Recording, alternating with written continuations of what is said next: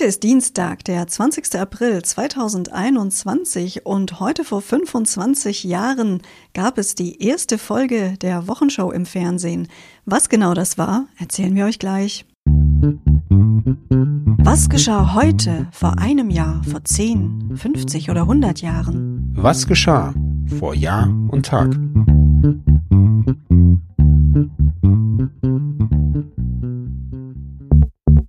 Vor einem Jahr.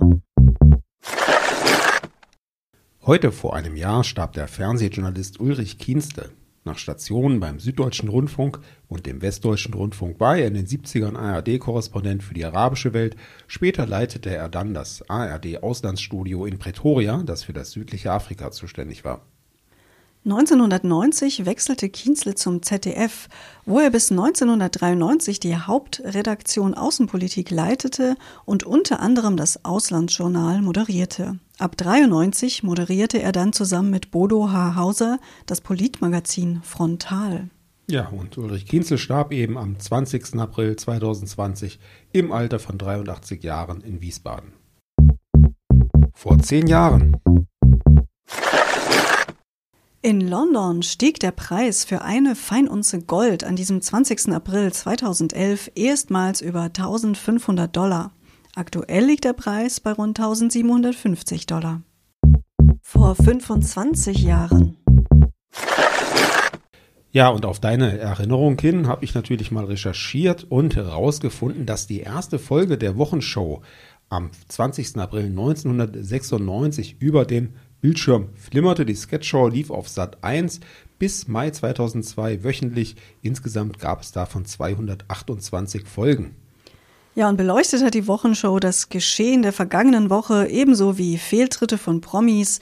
Außerdem gab es Parodien auf andere Fernseh- oder auf Werbesendungen. Anchorman war Ingolf Lück und mit an Bord waren so bekannte Namen wie Anke Engelke, Bastian Pastewka und Bürger Lars Dietrich.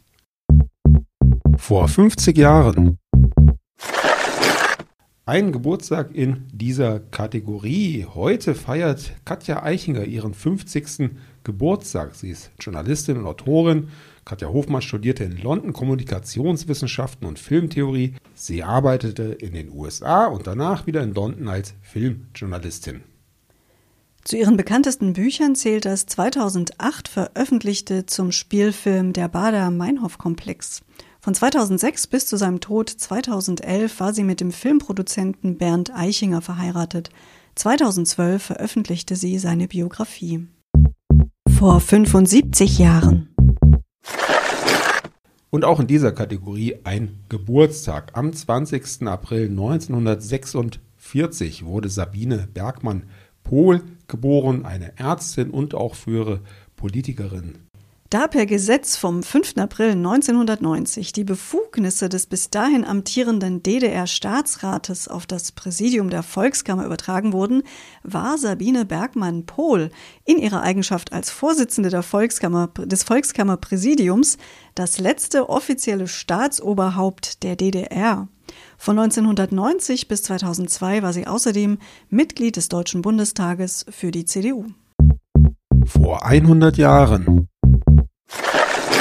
der 12.000 Tonnen schwere Dampfer Hindenburg, das seinerzeit größte deutsche Schiff, trat seine erste Reise von Hamburg nach Südamerika an.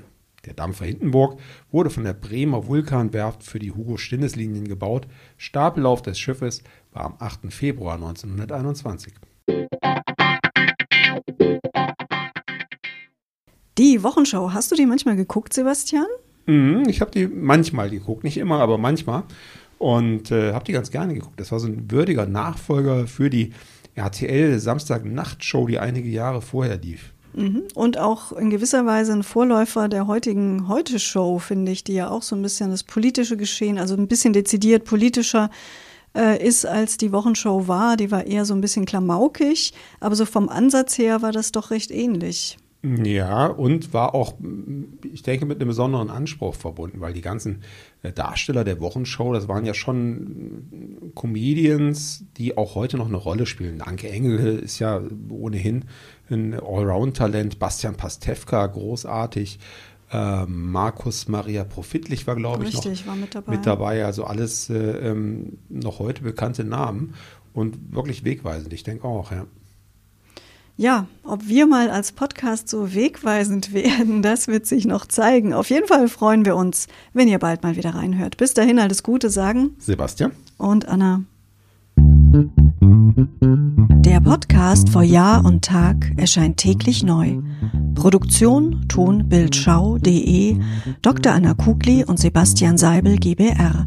Mit uns können Sie sich hören und sehen lassen.